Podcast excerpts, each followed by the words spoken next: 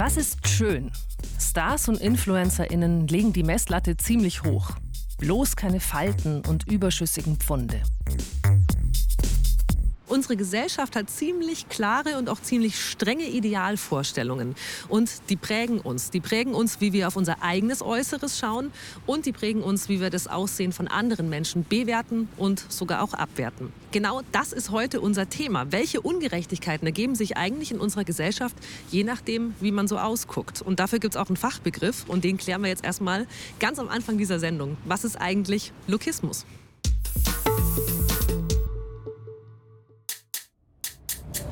Der Begriff Lokismus kommt aus dem Englischen von Look, Aussehen und bezeichnet die Beurteilung eines Menschen aufgrund seines Äußeren. Wenn jemand den Wert eines Menschen daran misst, ob dieser attraktiv auf andere wirkt oder nicht. Lokismus geschieht unbewusst. Das macht es schwierig, ihn zu erkennen, diskriminiert aber häufig andere Menschen.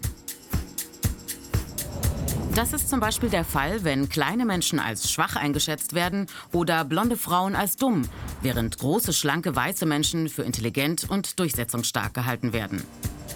Der Hintergrund? Attraktive Menschen, so sagen es wissenschaftliche Theorien, haben es leichter im Leben, nicht attraktive dagegen schwerer. Das habe biologische Gründe, denn attraktive Gesichter sollen Hinweise auf vorteilhafte Gene und eine gute Immunabwehr geben. Deswegen wirken sie sympathischer. Schon als Babys sind attraktive Menschen beliebter und erhalten von ihren Eltern mehr Zuwendung als andere Kinder. Und in der Schule werden sie bei gleicher Leistung oft besser benotet als unattraktive Mitschülerinnen.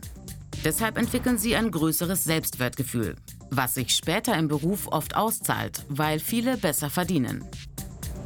Weil sie als attraktiver als andere angesehen werden, erhalten sie von der Gesellschaft Vorschusslorbeeren für etwas, das sie noch gar nicht eingelöst haben. Pretty Privileges nennt man diese Privilegien, die sie für das Vorurteil bekommen, vermeintlich besser als andere zu sein. Die Kehrseite? Menschen, die dem Ideal eines attraktiven Menschen nicht entsprechen, werden schon früh benachteiligt. Diese Ablehnung und Diskriminierung verinnerlichen sie. Ihr Selbstwertgefühl wird geschwächt und neben der Abwertung von außen werten sie sich auch selber ab. Sie sind unzufrieden mit sich selbst und das wiederum wirkt sich negativ auf ihr Privatleben und ihren Beruf aus. Die Body Positivity Bewegung kämpft gegen gängige Schönheitsideale. Und inzwischen setzen viele Marken auch auf Diversität und Persönlichkeit.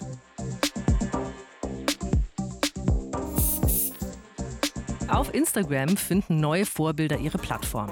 So wie Janelle. Sie präsentiert mit Stolz ihre Monobraue und Körperbehaarung. Doch das war nicht immer so.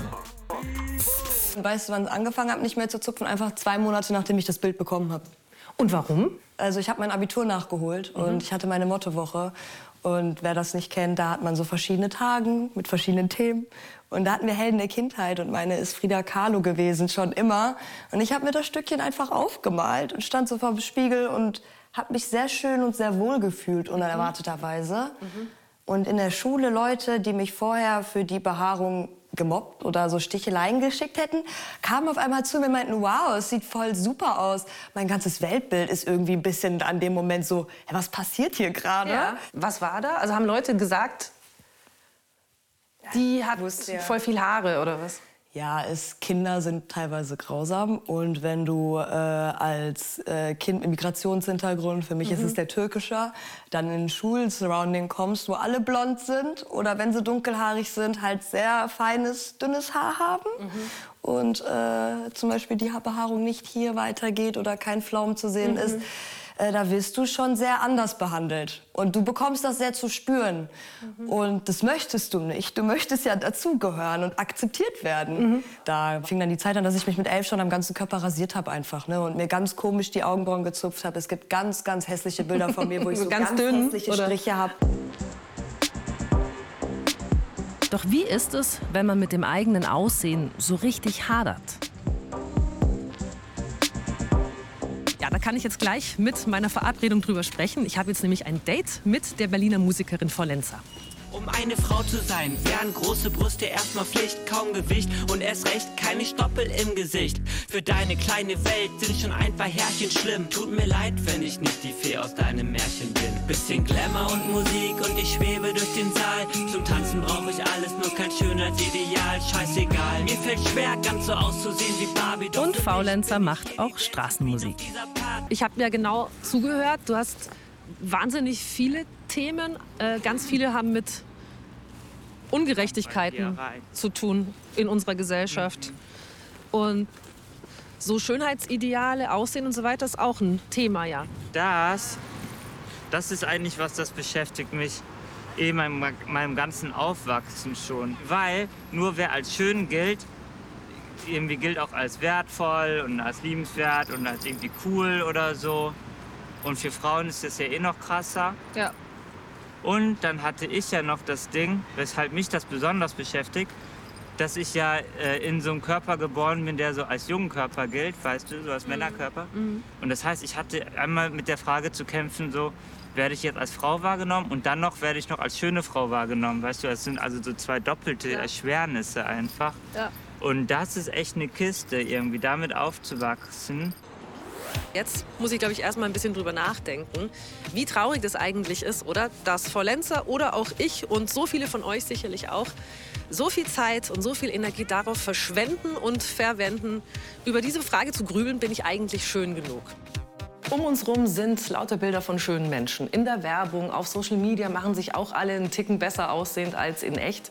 Aber wie kommt es denn eigentlich, dass gutes Aussehen in unserer Gesellschaft so einen wahnsinnig hohen Stellenwert hat? Das frage ich jetzt die Sozialpsychologin Anushka Ries. Und da kommt sie. Herzlich willkommen. Hallo. Hi, Christina. Hi. Komm rein. Wir haben ein Café ganz für uns. Oh, wow. Jetzt mal ganz grundsätzlich. Warum wollen wir denn eigentlich gut aussehen? Warum wollen wir denn schön sein?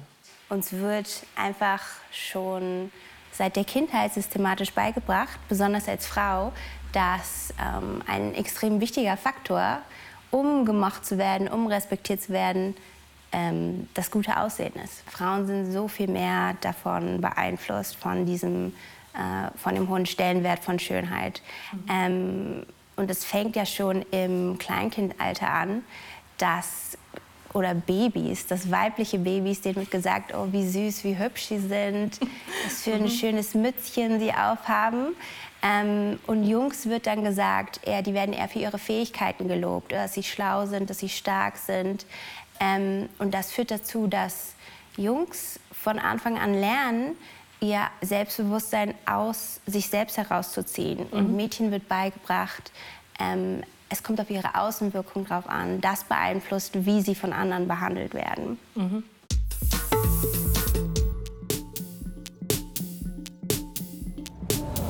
Pretty Privilege, also die Bevorzugung gut aussehender Menschen einerseits, und Lokismus, die Diskriminierung aufgrund des Aussehens andererseits, sind zwei Phänomene, die gar nicht so einfach zu erfassen und zu messen sind. Deutlich erkennbar ist auf alle Fälle ein Trend zur Selbstoptimierung. Und der zeigt sich nicht zuletzt in den Wirtschaftszahlen.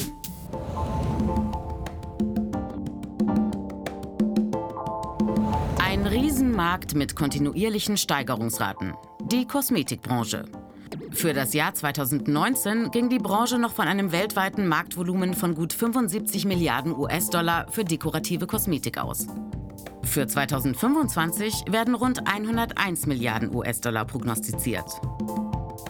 Und auch auf dem deutschen Markt ist ein kontinuierlicher Aufwärtstrend im Umsatz von Kosmetik- und Körperpflegeprodukten zu verzeichnen. Nur in der Corona-Pandemie gab es einen kurzen Dämpfer. Der Umsatz von gut 15 Milliarden Euro 2019 wurde 2020 nur knapp nicht erreicht. Influencerinnen sind das Marketingvehikel der Kosmetikbranche. Viele Videos enthalten offene oder auch versteckte Werbung.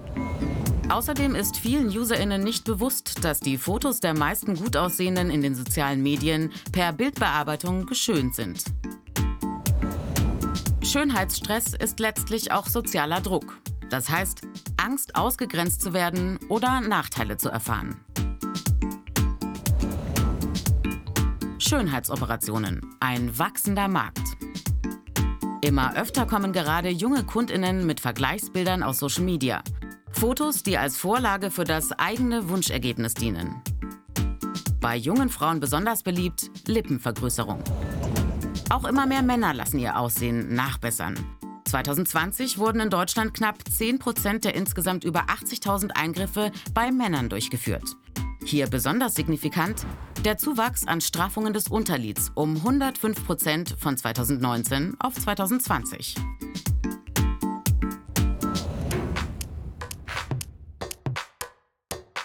Spielt das Äußere beim Vorankommen im Job eine Rolle? Studien kommen zu dem Schluss, dass große Männer mehr Geld verdienen als kleinere. Bei Frauen ist der Body Mass Index BMI entscheidend, also das Verhältnis von Körpergröße und Gewicht. Übergewicht wirkt sich negativ auf das Gehalt aus. Um Diskriminierungen möglichst von vornherein zu verhindern, fordern Expertinnen zum Beispiel Bewerbungsverfahren ohne Fotos, damit die Qualifikationen zählen und nicht das Aussehen. Weitere Möglichkeit, standardisierte Fragebögen oder ein Blind-Interview, zum Beispiel per Online-Chat.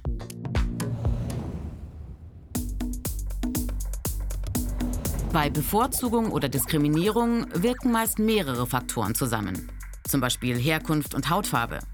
Fachleute nennen das Intersektionalität. Je mehr den Menschen dieses Zusammenspiel von Faktoren der Diskriminierung bewusst ist, umso eher lassen sich Benachteiligungen von vornherein vermeiden. Was würdest du dir wünschen, wie wir auf die Welt gucken, wie wir aufeinander gucken, dass wir weniger eben lokistisch durch die Welt gehen? Ganz einfach wäre das, glaube ich, immer, wenn man in die Bahn einsteigt, sich nicht neben die Leute setzen, die so aussehen wie man selbst. Mhm. Dann bricht auch die Angst, glaube ich. Und, und wenn die Angst und all sowas gebrochen ist, bricht auch das Ideal und das Bild von den Leuten. Also mehr Miteinander, mehr im Austausch sein, im kulturellen Austausch oder halt einfach äh, Akzeptanz für verschiedene Dinge mhm. zeigen. Also nur wenn du jetzt nicht feierst, wie sich jemand anzieht, okay, aber die Person muss sich ja nicht für dich anziehen. Ich finde das faszinierend, weil ich eigentlich fast immer gedacht hätte, ich werde meine Ästhetik, wie ich auf die Welt gucke, nicht mehr ändern können. Mhm. Ich kann ich mir zwar das, Mühe geben. Ich kann das verstehen, aber ich glaube, bei mir ist das wirklich noch mal ein anderer Schuh. Weil wir sind gleich groß geworden. Wir haben dieselben Sachen in den Medien gesehen. Mhm. Aber du hast dich gesehen quasi. Aber ich mich nicht. Gar nicht. Und ich habe dich als schön angesehen. Und was ich sein möchte und wie ich leben mhm. möchte, das geht aber nicht. Weil es funktioniert einfach rein genetisch nicht. Ne? Äh, auch meine Haarstruktur, wie ich, wie, wie ich die kaputt geglättet und totblondiert habe. Einfach um mehr diesen Idealen hier zu entsprechen. Das geht nicht. Ich persönlich musste diese Strukturen aufbrechen, um mit mir happy zu werden. Happy macht Janelle noch was anderes, nämlich Teppiche. Willkommen! Seit kurzem webt sie Teppiche, ein neues Hobby. Draufgekommen ist sie durch Social Media.